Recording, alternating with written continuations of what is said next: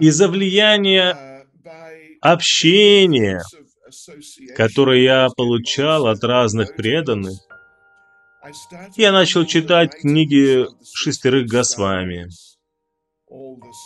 все сандарбхи. Много раз я читал Вишванатка Чакравати Такура, его комментарии, Шрилу Баладева Видябхушину, великих, очень великих преданных. И это тоже оказало очень сильный эффект на меня. Но в то же самое время я продолжал читать Шила Прабхупаду.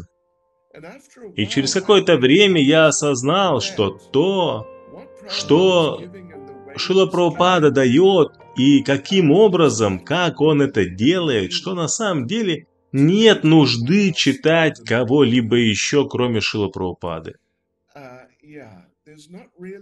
Это действительно в этом нет нужды, потому что Шила Прабхупада представляет вещи на том самом уровне, как эти великие преданные из предыдущих веков.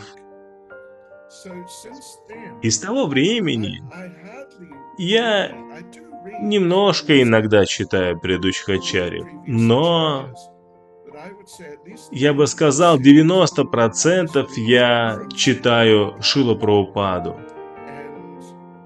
И я не чувствую, что я что-то потерял.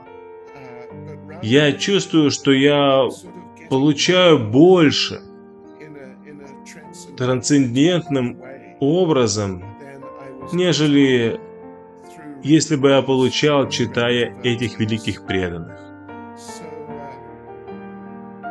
Поэтому мое восприятие Шила это то, что без сомнения Шила находится на уровне этих шестерых Госвами. Он на уровне Шрилы Джива Госвами, который, как вы знаете, был главным философом. И он на уровне Рупа Госвами, Санатана Госвами. Я читал очень много их работ